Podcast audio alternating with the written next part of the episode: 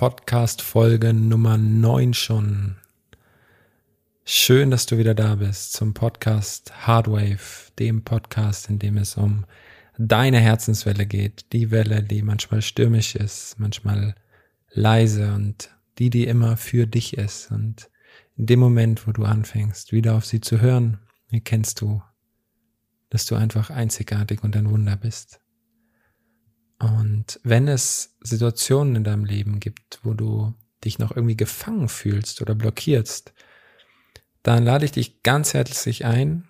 Geh mal auf www.erikstrupert.com slash kostenfreies minus Webinar. Am 13. Mai um 10.30 Uhr gebe ich ein kostenfreies Webinar genau zu diesem Thema, wie du die Verbindung zu deiner Herzenswelle findest in jeder Lebenslage und gerade als feinfühliger, spiritueller und bewusster Mensch dein eigenes Leben, deiner Träume in allen Lebenslagen, Gesundheit, Karriere, Partnerschaft und so weiter erschaffst und da einfach deine echteste und authentischste Version von dir selbst lebst. Und wenn du Fragen dazu hast, melde dich auch gerne bei Instagram ich freue mich, mit dir in Kontakt zu treten. Und wenn ich an die neunte Podcast-Folge denke, da kommt bei mir direkt so ein wohlig warmes Gefühl und so eine Erinnerung von früher. Ich weiß gar nicht, ob du es weißt. Ich habe, boah, ich glaube, mit dem sechsten Lebensjahr angefangen, Fußball zu spielen. Ich weiß es noch, damals hat Jan Luka Krokowski mich oder sein Papa, glaube ich, mich mitgenommen, ich glaube zum Hallenfußballtraining beim SV Talhausen. Ja, da wurde die Legende quasi geboren. Und damals war ich echt noch so aufgrund von allem, was ich so erlebt habe, so ein kleiner, schüchterner Junge. Ich weiß noch, so bei den ersten Spielen damals auf Aschenplatz war ich hauptsächlich damit beschäftigt, mit meinen kleinen Kinderfingern im Sand zu spielen hatte nicht wirklich was mit dem Fußball zu tun. Es gab zwei richtig gute Fußballer bei uns, das waren Claudio und Maximilian. Claudio Schmitz und Maximilian Klaes. Ah, zwei richtige Legenden. Die waren damals richtig, richtig gut. Und auch schon voll im Fußball drin und haben die ganzen Tore für uns geschossen. Und ich war eher so, ja, ich war halt so dabei. Irgendwie. Und irgendwie auch nicht. Und das war so spannend, weil irgendwann, so ab dem Großfeld tatsächlich, also so mit, boah, wann spielt man Großfeld? 14, 15? Hat sich das dann verändert. Das heißt, also ich war vorher schon, durfte ich dann immer mal wieder spielen, ich war halt, hatte überhaupt kein Selbstbewusstsein und gerade als Stürmer, wenn ich dann mal frei durch war, weil wir waren damals echt gut vom Tor, habe ich super oft halt vom Torwart versagt. Und im Großfeld hat sich das dann geändert, weil wir waren sind ja eine Dorfmannschaft und wir waren halt nicht so viele und dadurch habe ich halt spielen dürfen. Und ich bin dann in den Sturm gekommen. Also ich wurde dann im Sturm aufgestellt, weil ich glaube, weil Claudio in die Abwehr kam, weil er einfach der beste Verteidiger war und wir hinten ja zu Null spielen wollten. Und weil ich relativ, also weil ich wirklich schnell war. Das ist auf jeden Fall immer ein Vorteil. Das bin ich auch immer noch, glaube ich. Und das Krasse war, ich kann mich an Spiele erinnern, wirklich einige wenige, wo ich aus irgendwelchen Gründen, die ich mir damals nicht erklären konnte, heute schon, diese Versagensangst nicht gespürt hat auf dem Fußballplatz. Und in den Spielen war ich richtig, richtig, richtig gut. Und irgendwann habe ich dann die Mannschaft gewechselt, war dann eine Zeit lang in Urbach, dann in Ellingen, in Neustadt, Ferntal, Rengsdorf, Melsbach.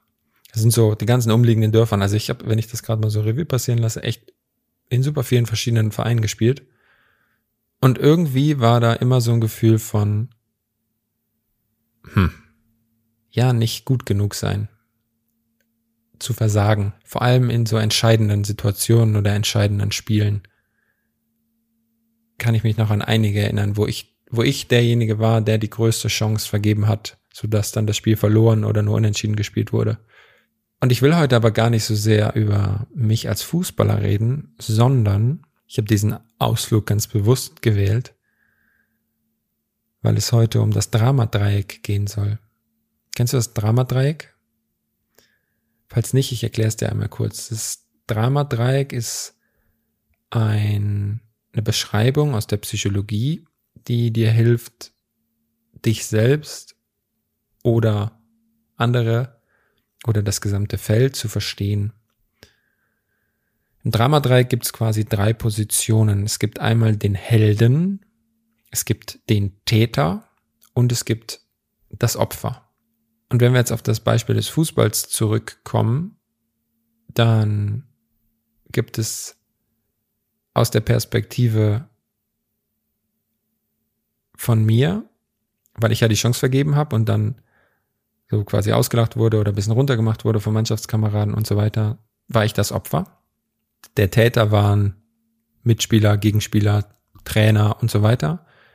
Und der Held war in dem Moment dann, ja, wer war, also vielleicht meine Freundin, die es zu dem Zeitpunkt, glaube ich, gab, oder meine Eltern oder vielleicht auch Freunde teilweise. Und das Spannende ist, solange du dich in einer Situation, wie ich damals, in diesem Dramadreieck befindest, das heißt, du eine andere Person, und jetzt genau zuhören, brauchst, die für dich da ist, damit es dir besser geht. Also, wenn diese Person da ist in dieser Situation, wo du in deinem Drama bist, dann geht es dir besser. Wenn dann. Da ist ja eine Bedingung drin. Und das Spannende ist, dass ich mittlerweile weiß, dass ich auf unbewusster Ebene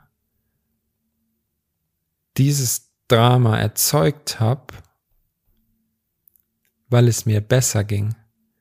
Warum? Weil ich mir diese Aufmerksamkeit von den Helden gewünscht habe, die in meinem Feld waren.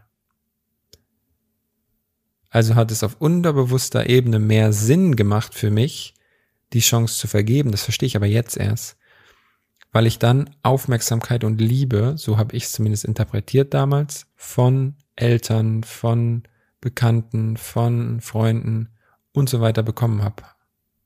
Weil ich ja dann äh, schlecht drauf sein durfte und sie sich um mich gekümmert haben. Oder zum Beispiel, als ich ein bisschen älter war, einen Grund hatte zu saufen. Es gab eine Zeit, wo ich Alkohol ziemlich exzessiv getrunken habe. Spannend, oder? Wie da die ganzen Muster funktionieren. Und das ist so dieses, wo ich merke, hey krass, was passiert denn, wenn du dich, also wenn du dir mal bewusst machst, in welchen Situationen du vielleicht noch in einem Dramadreieck bist? Und ich will gar nicht sagen, dass ich immer nur Opfer war. Also sobald du dich in irgendeinem Kontext deines Lebens im Dramadreieck befindest, garantiere ich dir, dass du alle drei Rollen spielst. Weil das Spannende ist, du bedienst ja dann Muster. Also wenn ich das mal aus meiner Vergangenheit erzähle, das mache ich jetzt einfach mal. Ich weiß noch, dass, ich glaube mich zu erinnern, dass ähm, damals, wenn ich dann irgendwie schlecht gelaunt war und dann eine Person zum Beispiel nicht für mich da war, warum auch immer, war ich halt einfach noch schlechter gelaunt und habe diese Person quasi zum Täter gemacht, weil sie nicht mein Held war. Und wenn das Muster dann bei der Person, zum Beispiel meiner Ex-Freundin, bedient wurde, dann wurde sie, also konnte es passieren, dass sie dann in die Opferrolle gerutscht ist und quasi so von wegen beleidigt war oder traurig oder so. Und in dem Moment konnte ja meine Rolle switchen dass ich dann für, die, für sie da sein könnte. Und auf einmal bin ich von der Täter in die Heldenrolle geswitcht, konnte für sie da sein. Es ist super spannend. Wir glauben ja, es muss dafür drei Personen geben. Das ist völliger Quatsch. wir bedienen dann gegenseitig die Muster. Das ist ganz oft in Partnerschaften übrigens. Und mit Partnerschaften meine ich nicht nur, wenn Menschen Mann und Frau, Mann und Mann, Frau und Frau in einer Beziehung, in einer Partnerschaft zusammen sind, sondern auch in Freundschaften, in ähm, beruflichen Verbindungen, also Kollegen oder Geschäftspartner oder oder oder, dass dann die Muster gegenseitig bedient werden und wir uns immer nur in die Rollen schubsen. Und das schafft Abhängigkeit. Die meisten Menschen leben in solchen Abhängigkeiten. Und ich habe irgendwann das in meinem Leben realisiert und mich für mich und mein Leben und die hundertprozentige Verantwortung für mein Leben entschieden mit allen Konsequenzen.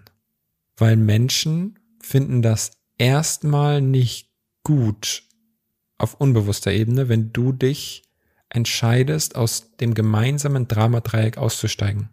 Weil der Held braucht ja das Opfer und den Täter, damit er den Held spielen kann.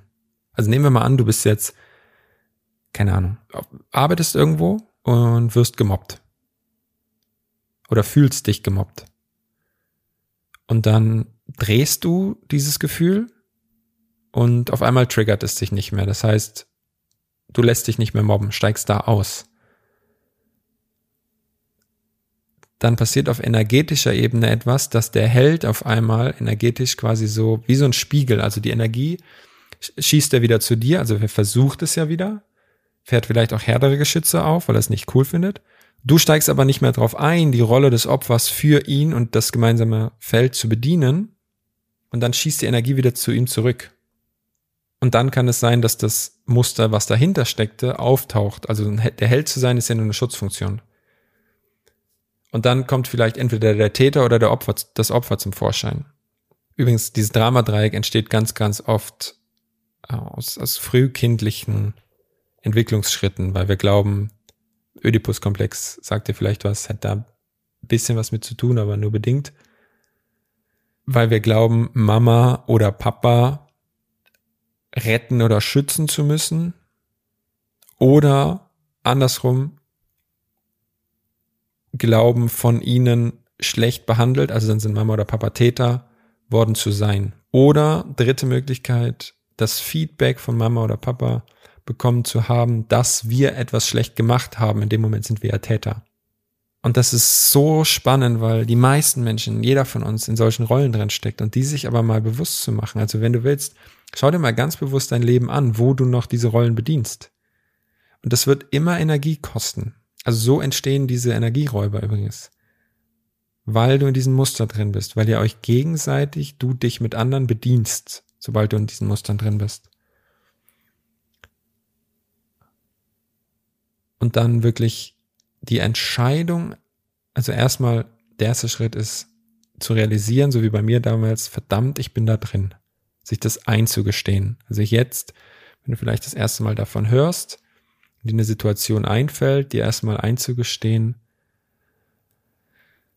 auch wenn das hart ist im ersten Moment, verdammt, ich befinde mich in diesem Kontext meines Lebens in so einem Dramadreieck.